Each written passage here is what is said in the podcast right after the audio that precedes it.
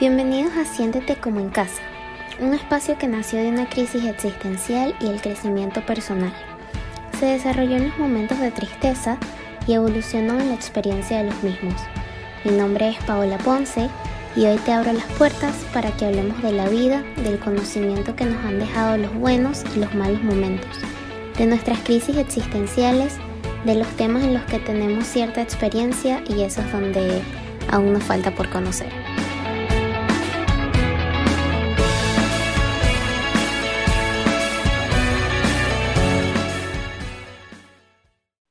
Hola, bienvenidos una vez más a Siéntete como en casa.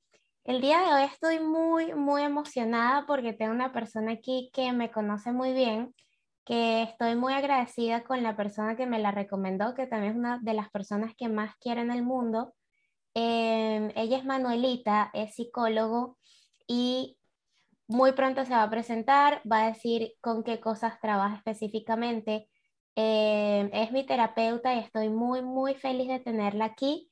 Eh, no sabe mi emoción. Tenía tiempo sin estar aquí presente en el podcast, pero me alegro mucho de que vuelva y con ella vamos a tocar uno de los temas que ella me enseñó a ver y que he sentido que son importantísimos, que pasé como muchos años de mi vida teniéndolo ahí, eh, repitiendo patrones y haciendo conductas que venían de heridas de la infancia. Así que te doy la bienvenida, Manuelita. Eh, para mí es más que decirte que es un orgullo tenerte aquí. Disfruto cada vez que estoy contigo en terapia. Eres una de las personas que admiro muchísimo. Eh, te doy la bienvenida para que te presentes y te agradezco que estés aquí compartiendo este tiempo con nosotros. Gracias, Kimberly. Para mí también es un gran honor estar contigo en este espacio. Eh, de lo que hemos venido trabajando. Justamente creo que ha sido un camino bien interesante, complejo, ya sabemos, pero creo que incluso el estar aquí hoy es un indicador de todo el trabajo y todo el cambio que has venido haciendo. Así que para mí, primero, es un honor estar acompañándote en tu camino, pero además que me invites a este espacio que entiendo que es tan íntimo, incluso como su nombre, ¿no? Siéntete como en casa. Entonces, para mí es un honor que pues, sea importante para ti que yo te acompañe en este espacio. Gracias por tu invitación. Claro. Y cuéntales un poquito a las personas que es primera vez que te están escuchando, a qué te dedicas, qué haces. Ok. Bueno, yo soy psicólogo clínico, especialista en terapia de parejas y familias y en neuropsicología clínica de adultos. Ok, trabajo en el área clínica ¿ok? Con todo lo que son las alteraciones de tipo emocional, ansiedad, depresión, patrones de vinculación, entre otras, ¿ok? Y trabajo en el área de la terapia de parejas y familias, con todo lo que tiene que ver vínculos, eh, conflictos familiares, revisión de esos conflictos y, bueno, las herramientas para poder sanarlos también. Entonces trabajo principalmente en esas dos áreas. Súper.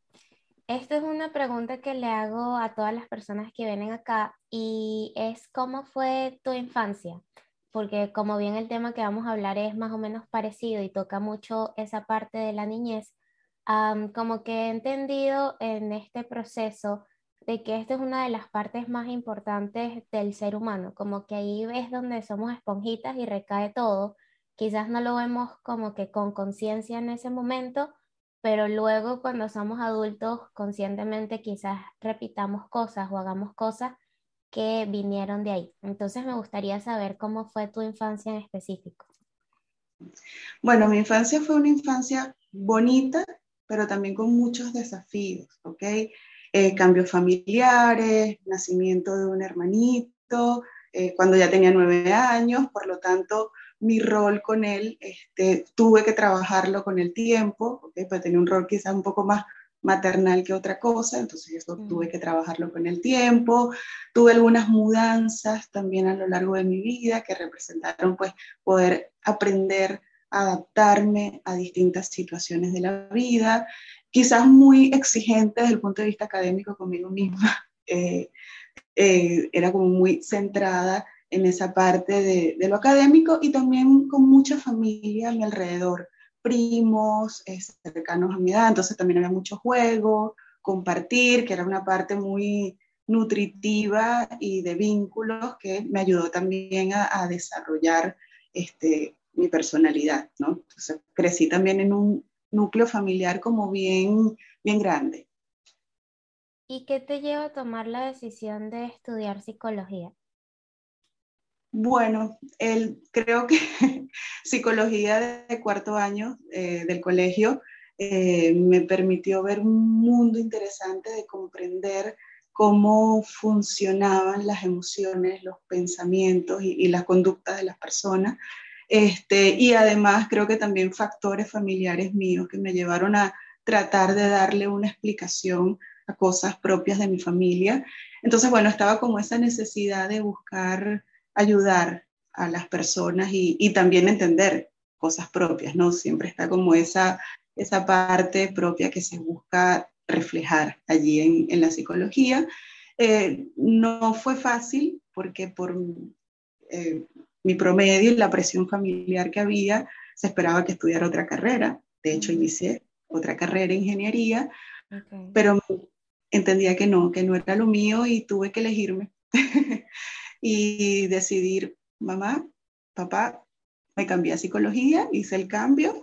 Eh, afortunadamente tuve la oportunidad por mi promedio de hacerlo.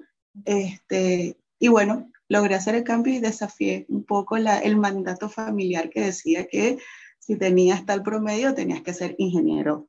En esa época era muy común, ¿ok? En Venezuela que fuera una de las carreras como más eh, reconocidas y valoradas. Entonces, eso fue lo que me llevó a estudiar psicología y bueno, cuando entré, cuando me elegí además dije, no, esto no es lo mío. Y cuando entré, me di cuenta que ese era mi mundo y hasta el día de hoy es mi trabajo y mi pasión también. Qué bueno. Ok, te voy a hacer cinco preguntas para calentar. son de respuestas cortas, lo primero que se te venga a la cabeza. Um, una palabra que te defina. Ah, paciencia. ¿Tu lenguaje del amor es? Ah, eh, actos de servicio. Algo que decías o pensabas que ya no piensas así o ya no lo dices. Ah, el control. Pensaba que si controlaba todo, todo iba a estar bien. Ok. Ya no lo pienso. ¿El peor consejo que te han dado? Ah, cuando pierdes a alguien, bueno, una vez perdí a alguien y me dijeron, bueno, tranquila que vas a, tener a otra persona así en tu vida. Fue el peor consejo que me dieron. Ok. Y lo último, lo más que te gusta de ti. Lo que más me gusta de mí, eh, ay, es una pregunta interesante. Lo que más me gusta de mí, ah, mi capacidad de escucha, me gusta, la disfruto mucho. Ok, vamos a irnos más hablando del tema de hoy, que es las heridas de la infancia. Ah, como estábamos hablando antes de comenzar, es un tema muy extenso, ah, pues no queremos como que se abarque tanta información. Quizás yo sé que vamos a tener que hacer una parte 2, quizás parte 3, porque tú hablas demasiado increíble ah, y siempre hay como más ganas de escucharte. Pero quería hablar, como dije al principio, de por qué ah, escogí este tema y te escogí a ti para hablarlo porque fuiste una de las personas que me ayudó a verlo o a descubrir el por qué quizás o que existía eso, porque creo que hasta que te conocí no tenía ni idea de lo que eran como las heridas de la infancia. O quizás lo había escuchado, pero no había... Em, no me había dado cuenta de que yo tenía... Reconocido en ti. Exacto. Entonces, como también lo dije al principio, siento que la infancia es uno de los temas donde aprendemos muchas cosas, eh, donde quizás como niños y podamos interpretar cosas que no son así y luego de adultos eh, hagamos como que hábitos o, conductas que no sean tan sanas. Em, y bueno, me parece que todo el mundo quizás debería revisar su pasado y que los, los que son padres o van a ser padres también sería bueno que aprendieran de este tema porque a veces sé que jamás vamos a ser seres perfectos ni padres perfectos, pero sí sería como que muy importante que la gente supiera de este tema porque mientras más información tienes, pues quizás menos errores cometes, por así decirlo. O sea, puedes como que tener más información de que, bueno, si le grito al niño, sabes, como que no es la conducta más apropiada o si quizás no supe controlar mis emociones, voy y le pido disculpas. Em, eso es muy importante como que este tema de la infancia, em, sobre todo por mí, que bueno, ya tú sabes como que cómo he venido trabajando mi herida, em, ha sido un trabajo muy duro y, y bueno, para mí fue como que me explotó el cerebro cuando supe que estaba haciendo tales cosas por la herida que yo tenía, mm. como que ya todo me fue encajando. Entonces me gustaría que dijeras más o menos qué son las heridas de la infancia. Ok. Bueno, las heridas de la infancia son a grandes rasgos un daño, una lesión emocional o psíquica que se produce en la persona a partir de una experiencia muy dolorosa, ¿ok? O muchas experiencias que son muy dolorosas para la persona. Por eso se constituyen en eventos traumáticos, ¿ok? La persona lo experimenta como un trauma, como una lesión en su psique. Ok. ¿Y cómo se puede dar una persona cuenta, o sea, cómo se reflejan en la vida las heridas de la infancia?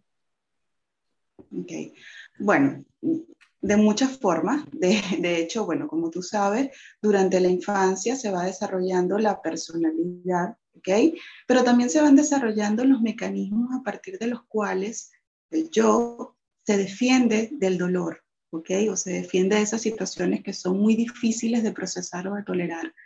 Entonces, cuando hay este tipo de lesiones, lo que ocurre es que esa persona va aprendiendo a vincularse, va aprendiendo a afrontar las situaciones de maneras particulares, entonces se va a reflejar en general como malestar individual, es decir, un malestar profundo que a veces no tiene sentido en relación con lo que está pasando en el momento, ¿ok?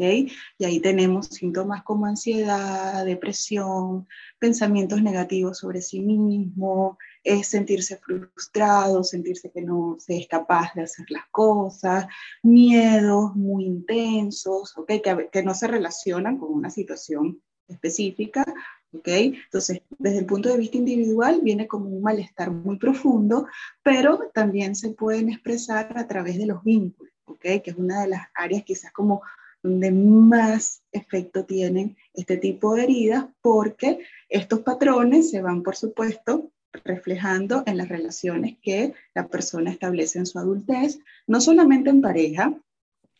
Ay, Dios. Gracias. Salud. Eh, no solamente en pareja, que es quizás donde más se puede evidenciar porque es un vínculo muy íntimo, pero también se expresan en relaciones de amistad, relaciones laborales, ¿ok? Eh, relaciones con los familiares, entonces ahí nos damos cuenta que son personas que pueden establecer relaciones muy caóticas, con mucho conflicto, o con mucho miedo, con mucha sumisión, entonces esto puede estar indicando que hubo una herida en la infancia.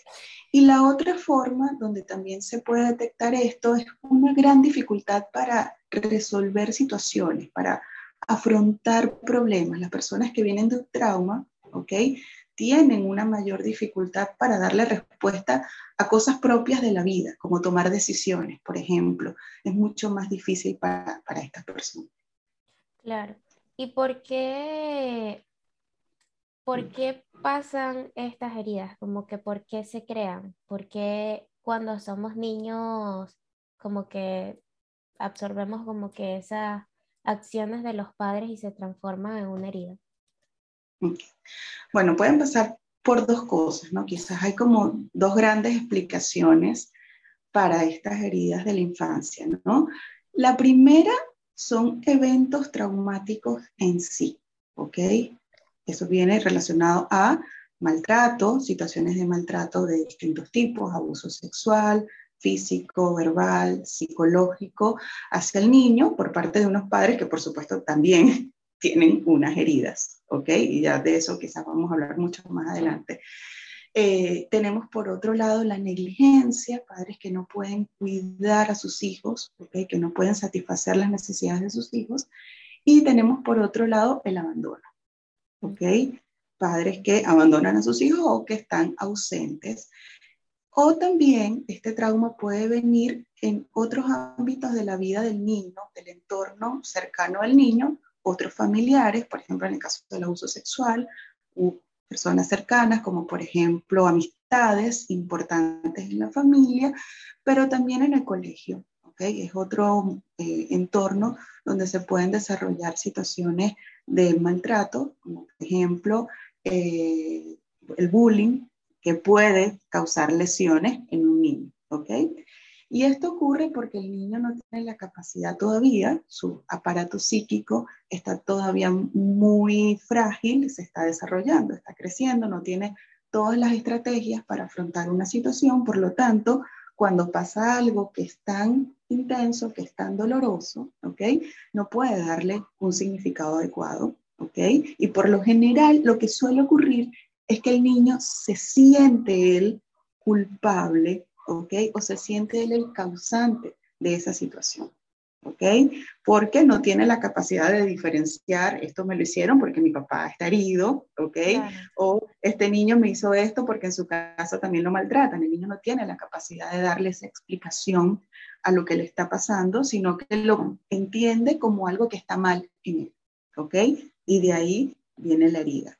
Pero también hay otras heridas que quizás son mucho más profundas ocurren en etapas muy tempranas, cuando todavía el niño no tiene la capacidad verbal de, darle un pensamiento, darle un significado a lo que ocurre.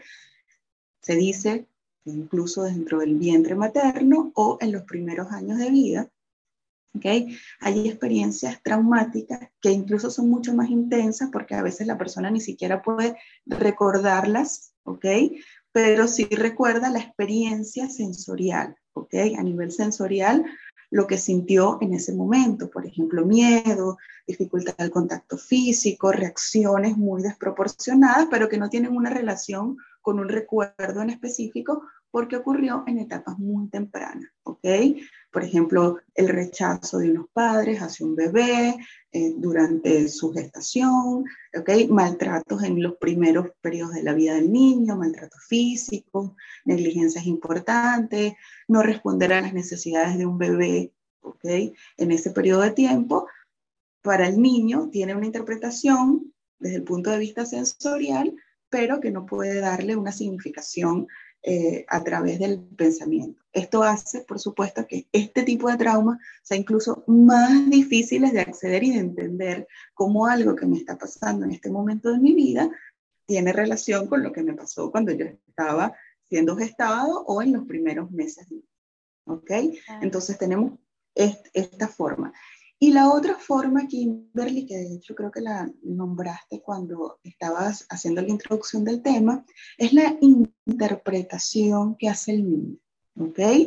El niño, al no tener la capacidad de poder darle un sentido a las situaciones, puede interpretar situaciones, ¿ok? Como una forma de trauma, ¿sí? Por ejemplo, un padre que sale a trabajar una madre que sale a trabajar y el niño siente eso como un abandono. ¿okay? Si lo vemos desde el punto de vista lógico y adulto, eso necesariamente no es un abandono, ¿ok? Pero el niño puede haberse sentido abandonado. Entonces, también tenemos la forma, digamos, el trauma en sí, el trauma real, y tenemos una interpretación del trauma pero para los efectos del tratamiento y para los efectos del impacto que tiene en la vida de la persona son igualmente importantes, ¿ok?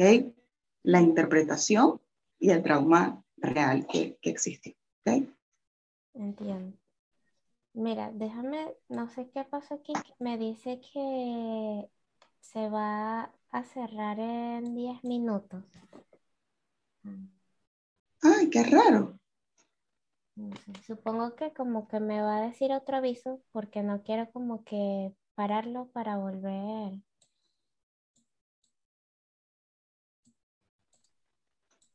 me dijo como que iba a... Déjame mirar aquí a ver si lo puedo extender.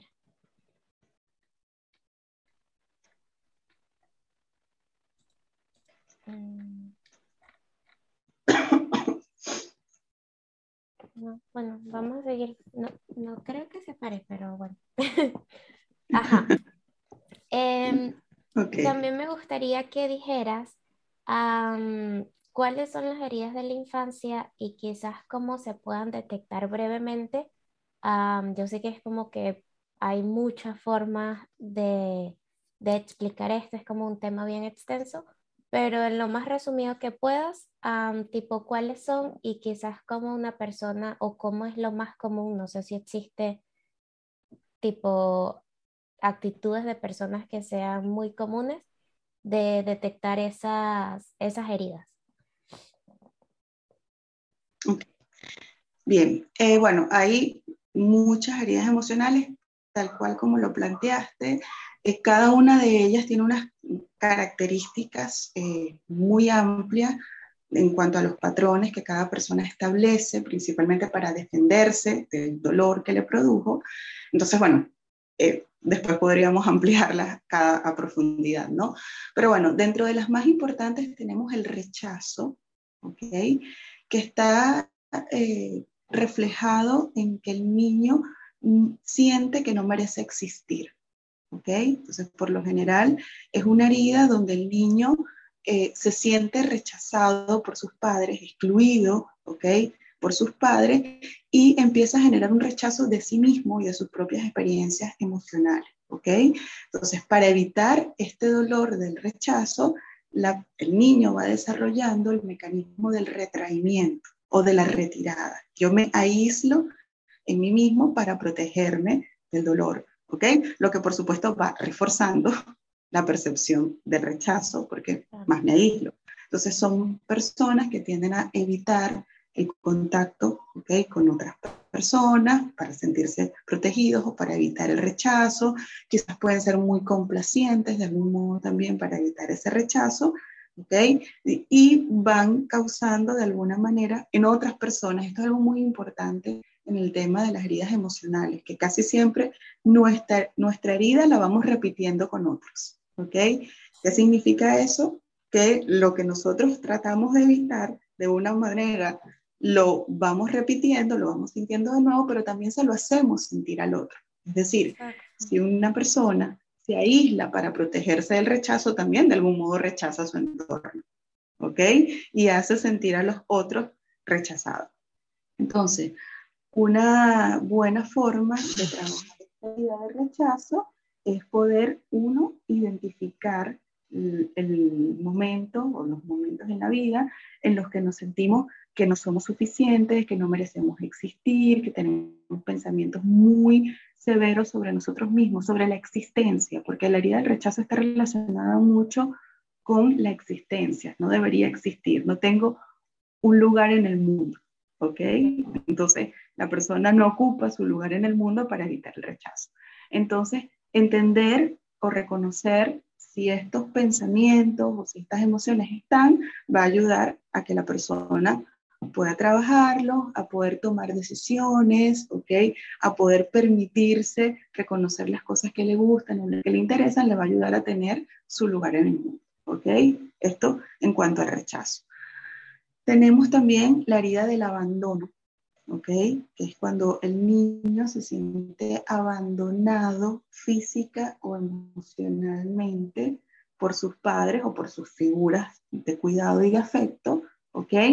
y siente mucho dolor ante este abandono, ante esta pérdida, ¿ok? Por lo tanto, esta persona suele sentir que no es capaz de hacer nada por sí mismo, ¿ok? Y que necesita a un otro para que le dé ese afecto. Entonces, para evitar el dolor del abandono, establece relaciones o vínculos de dependencia emocional, ¿ok? Entonces, eso hace que la persona trate de garantizar siempre tener a un otro que le de ese, que lo nutra emocionalmente, de algún modo, ¿ok? Y puede llevar a que la persona se victimice para garantizar siempre esa atención del otro, ¿ok? O que se sienta triste la mayor parte del tiempo para garantizar que ese otro va a estar allí presente, pero también puede llegar incluso a tener el rol como de salvador, de algún modo, para sentirse importante y tener ese afecto del otro. O sea, todo gira en relación a la otra persona, en este caso, el, bienestar, la felicidad, depende del otro. Entonces son personas que les cuesta mucho cambiar, hacer cambios, dejar un trabajo, tomar una decisión, ¿ok? Dejar una pareja, pueden ser muy permisivos también por esto. Entonces, una de las formas de identificarlo es poder ver, ¿ok? Cómo nos estamos vinculando, ¿ok? Qué tanto estamos pidiendo ayuda constantemente, pidiendo consejos constantemente, que estamos necesitando del otro constantemente, porque además esto nunca se satisface. La persona dependiente nunca se siente satisfecha, siempre necesita más y más y sus vínculos se sienten frustrados. Entonces, si escuchamos que nuestros vínculos se están sintiendo frustrados, ¿de qué más te puedo dar? Creo que es un buen indicador para revisarnos y ver qué nos está pasando también desde el punto de vista de nuestra herida. Y aquí, por supuesto, hay que trabajar mucho en la autoestima, en aprender el valor de nosotros mismos, en aprender a estar solos, también a disfrutar de nuestro espacio interno. Entonces, ese es como uno de los desafíos de la persona con una herida de abandono. ¿Ok? Eh, hasta ahora, ¿entiendes? Sí. Bueno, me, estás me estabas describiendo quién yo era. Ok, ya vi la risa. Ok, y eh, también okay, tenemos la herida de la traición. ¿Ok? Esta es una herida en la cual el niño se siente traicionado en cierta forma ¿ok? por alguno de sus padres, pero puede venir principalmente de un padre del cual se tuvo un lazo afectivo muy estrecho, muy intenso. ¿ok? Este padre falló de alguna manera a las expectativas de este niño, que puede venir, por ejemplo, padres que mienten a sus hijos, te voy a llevar y no te llevo, ¿ok? Padres que no cumplen sus promesas, ¿sí? Esto va a pasar y no pasa. Padres que no están disponibles cuando el niño lo necesita, ¿ok? Entonces el niño empieza a sentir desconfianza de sus vínculos, ¿ok? Desde la interpretación, a veces son padres que no cumplen con esa ideal que el niño tiene del padre, ¿ok? Entonces también viene como esa decepción, ¿ok? Entonces, ante esta traición, el niño o la persona va estableciendo el mecanismo del control, ¿ok? De controlar todo el máximo para... Son personas que tienen muchas dificultades para comprometerse emocionalmente en sus vínculos, ¿ok? Para evitar ser traicionados o decepcionados, son personas que son muy controladoras, ¿ok? En sus relaciones y, en sus vínculos en general, son muy exigentes, muy perfeccionistas, ¿ok? Son muy volátiles también porque les cuesta aceptar que las cosas no son como esperan, ¿ok? Entonces terminan de algún modo también traicionando a los otros en cierta forma y les cuesta reconocer su propia traición hacia los otros. Es decir, que cuando alguien les dice no cumpliste con tu palabra, le cuesta muchísimo reconocer su propia responsabilidad porque no lo tolera. Es muy difícil para estas personas. ¿ok? Este, son personas que pueden llegar incluso a ser agresivas cuando algo no es como se espera. ¿ok? Y tienen mayor capacidad para establecer vínculos, por ejemplo, con amistades que con su propia pareja, porque es un vínculo muy íntimo, ¿ok? Entonces, digamos, parte de la forma de manejar esto eh, es a partir de que la persona pueda eh, delegar en los otros, aprender a confiar, ¿ok? Poder reconocer en sí mismo la, la forma en que daña a los otros con sus conductas o con su control, bien, entonces esta es una buena manera de trabajar la paciencia y la tolerancia. Una de las cosas que más le falta a las personas con la herida de la traición es paciencia y tolerancia hacia los otros. Entonces, esto es un desafío que tienen para trabajar. ¿Ok? Eh, la otra herida es la humillación, que está relacionada con que el niño se siente desaprobado o criticado en, en lo que es. ¿Ok? Entonces suele experimentar vergüenza de sí mismo, ¿ok? Se siente avergonzado por lo que es, por lo general padres que son muy críticos, utilizan ofensas hacia los hijos, que desestiman o minimizan lo que hacen o que lo exponen en público. Mira lo que hizo, hizo esto y esto y esto. ¿ok? Padres que exponen a sus hijos suelen eh, generar esta herida de humillación y también puede ocurrir, esta es una de las heridas que puede ocurrir en otros ámbitos, como por ejemplo en el tema del bullying. ¿ok? Que el niño se siente desaprobado o criticado. Entonces, la forma en la que el niño eh, se defiende de algún modo del dolor de ser humillado es el masoquismo. ¿Ok? Empieza a castigarse a sí mismo, ¿ok?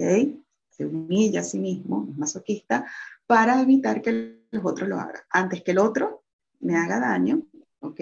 Yo, me castigo a mí mismo, exactamente.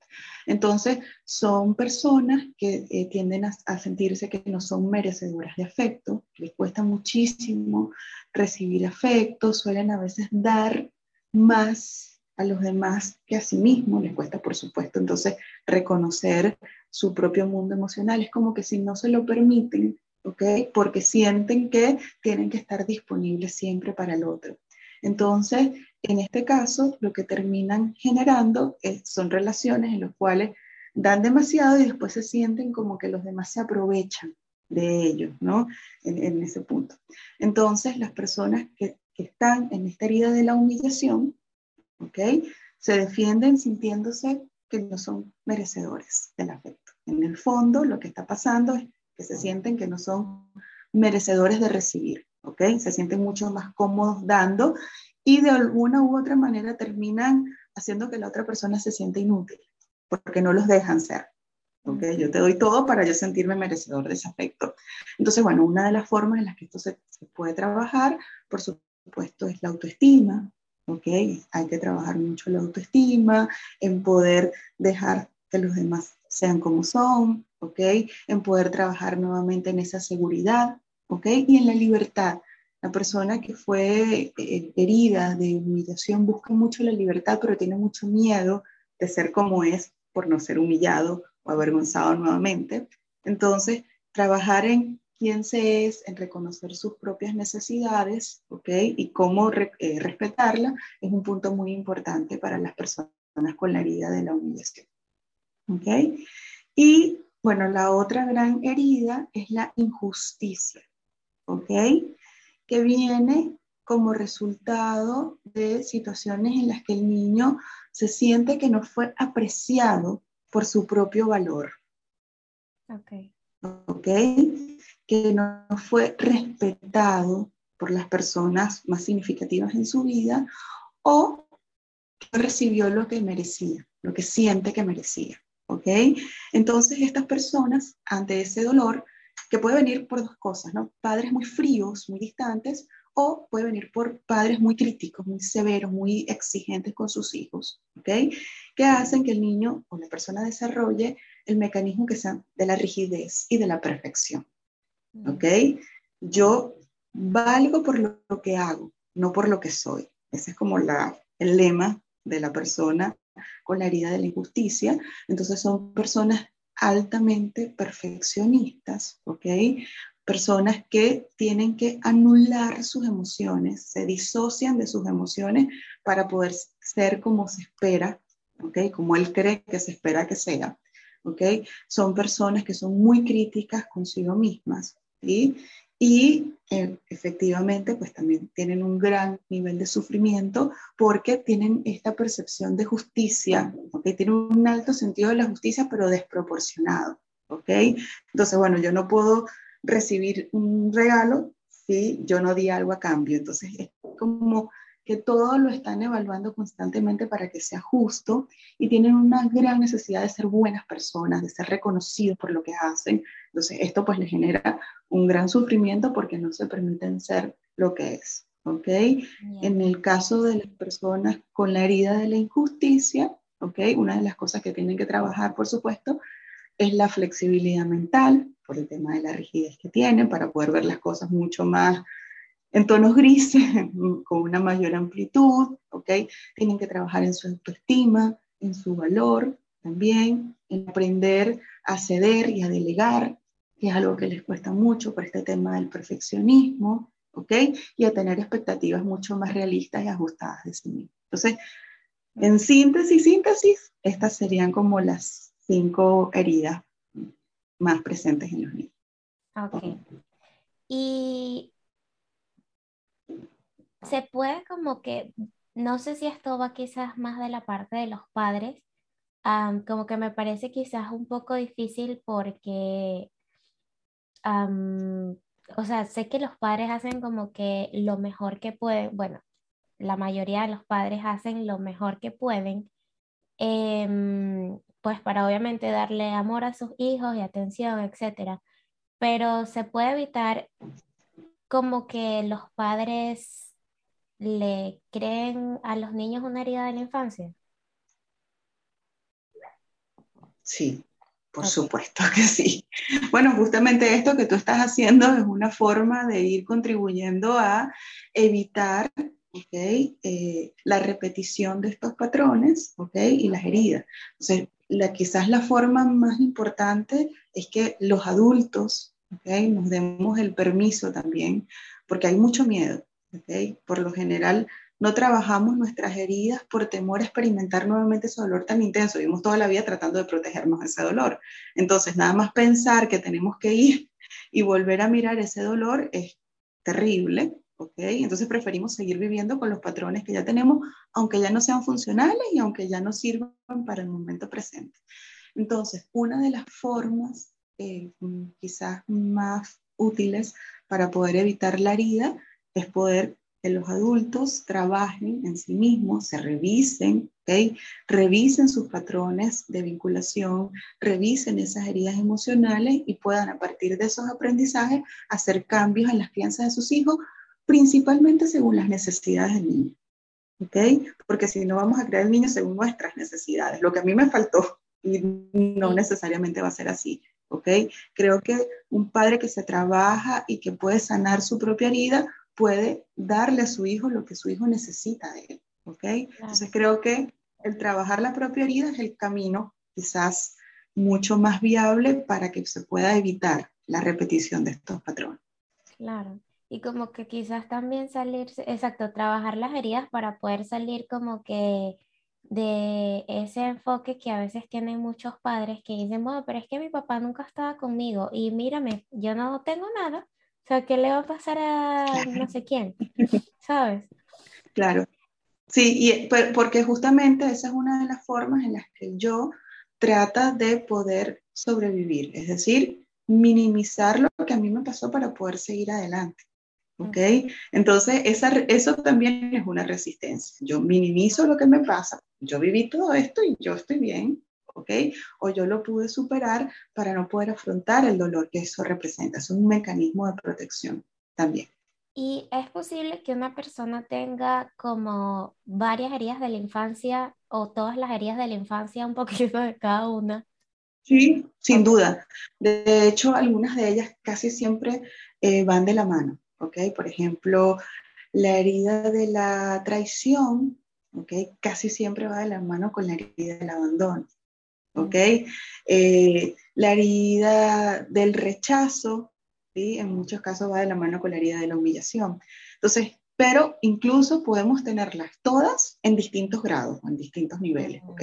Unas más que otras y por supuesto la influencia que va a tener en la vida de la persona pues va a depender de la intensidad de la herida o del dolor experimentado, ¿ok? De la frecuencia también que se vivió esa experiencia traumática, de las redes de apoyo que tuvo el niño o la persona a lo largo de su vida, esas otras redes que pudieran servir de contención y de apoyo, y de las características individuales. Entonces, en muchos casos hay un poquito de cada una de esas heridas que van estructurando distintos mecanismos defensivos y distintos patrones de vinculación. Así que sí, sí pueden haber. Claro. Bueno, Manuelita, ya estamos casi finalizando, así que me gustaría que dijeras tres cosas que tú consideres que tenga que saber una persona con heridas de la infancia? Ok, tres cosas que tenga que saber. Bueno, creo que en principio que aceptar lo que está viviendo, ¿ok? Y permitirse experimentar esas emociones de rabia, ¿ok? De temor, incluso a veces de reproche, hacia quienes le causaron la herida, es lo que le va a permitir poder sanar en un momento determinado. ¿ok? Entonces hay que hacer ese trabajo y darse ese permiso es lo que le va a ayudar a poder reconstruir y transformar su vida. Este, Lo otro que le diría es que a veces nos centramos excesivamente en buscar la culpa en lo que pasó, en quienes nos hicieron ese daño, y esas personas también fueron víctimas a su vez de otras heridas, ¿ok? Y otros traumas en su niñez. Entonces, eh, sí, hay que sentir rabia porque es lo que nos va a permitir experimentar el dolor, pero también centrarnos en poder en algún punto perdonar a esa persona y centrarnos en nuestra adultez, en el trabajo que nos corresponde. En muchos casos, quien nos dañó o quien nos causó la herida no está disponible, ¿ok? No puede sanarnos y repararnos, entonces el trabajo y el compromiso nos corresponde a nosotros. El reproche, si se queda ahí instalado, no nos va a ayudar. Entonces hay que trabajar en perdonar al otro y también perdonarnos a nosotros mismos, ¿ok? Por los patrones y las cosas que fuimos haciendo a lo largo de nuestra vida por esas heridas que tenemos. Y lo tercero es que busquen apoyo, ¿ok? Es muy difícil sanar una herida emocional solo, casi imposible, Necesitamos redes de apoyo y con esto me refiero a personas de contención, amistades, familiares que le brinden eh, ese espacio para poder permitirse sentir todo lo que van a sentir, porque si se deciden a trabajar en una herida, hay que experimentar muchas emociones al mismo tiempo y que busquen un acompañamiento terapéutico. En muchas escuelas psicológicas se trabaja con este tipo de heridas y lo importante es que la persona pueda tener una guía, alguien que le acompañe a entender cómo esos patrones que fue desarrollando le afectan a sí mismo, pero también le afectan en sus relaciones con los demás. Eso nos lleva a asumir responsabilidad por lo que nos pasa y por nuestro propio proceso de sanar y de repararnos. Es la única manera de tomar nuevamente las riendas de nuestra vida y de reconstruirla. Bueno, Manuelita, un millón de gracias. Ya está, ya me sentía como en terapia de nuevo. Em, te agradezco un montón por haber asistido, por compartir tus conocimientos y pues ayudarme como que a personas, para que personas puedan escuchar estas cosas también y quizás puedan reconocer y tomar esa responsabilidad de, de trabajar en esas heridas o esas cosas que, quieran trabajar en sí. Te doy muchísimas gracias. Eh, bueno, espero que te hayas sentido como en casa, que hayas podido disfrutar este momento tanto como yo lo disfruté. Bueno, Kimberly, en principio es un honor para mí este, poder acompañarte en este proyecto tan lindo. Me sentí como en casa, así que muchas gracias por la invitación. Tengo frío, está bien frío acá hoy, este, pero me sentí muy cálida con tu conversación y con tu compañía en este momento discutiendo un tema doloroso, pero necesario. Así que gracias por tu invitación y por ser tan responsable no solamente con lo que te pasa a ti, sino con cómo poder, a partir de esa propia experiencia, poder ayudar y transmitirlo a otras personas. Creo que ese es el trabajo, multiplicar un poco lo que nosotros vamos aprendiendo para que otros también puedan darse esa oportunidad de sanar. Así que te felicito por ese lindo espacio que tienes. Gracias por la invitación a ti también. Fue muy lindo. Bye, un abrazo. Un abrazo, cuídate. Chao.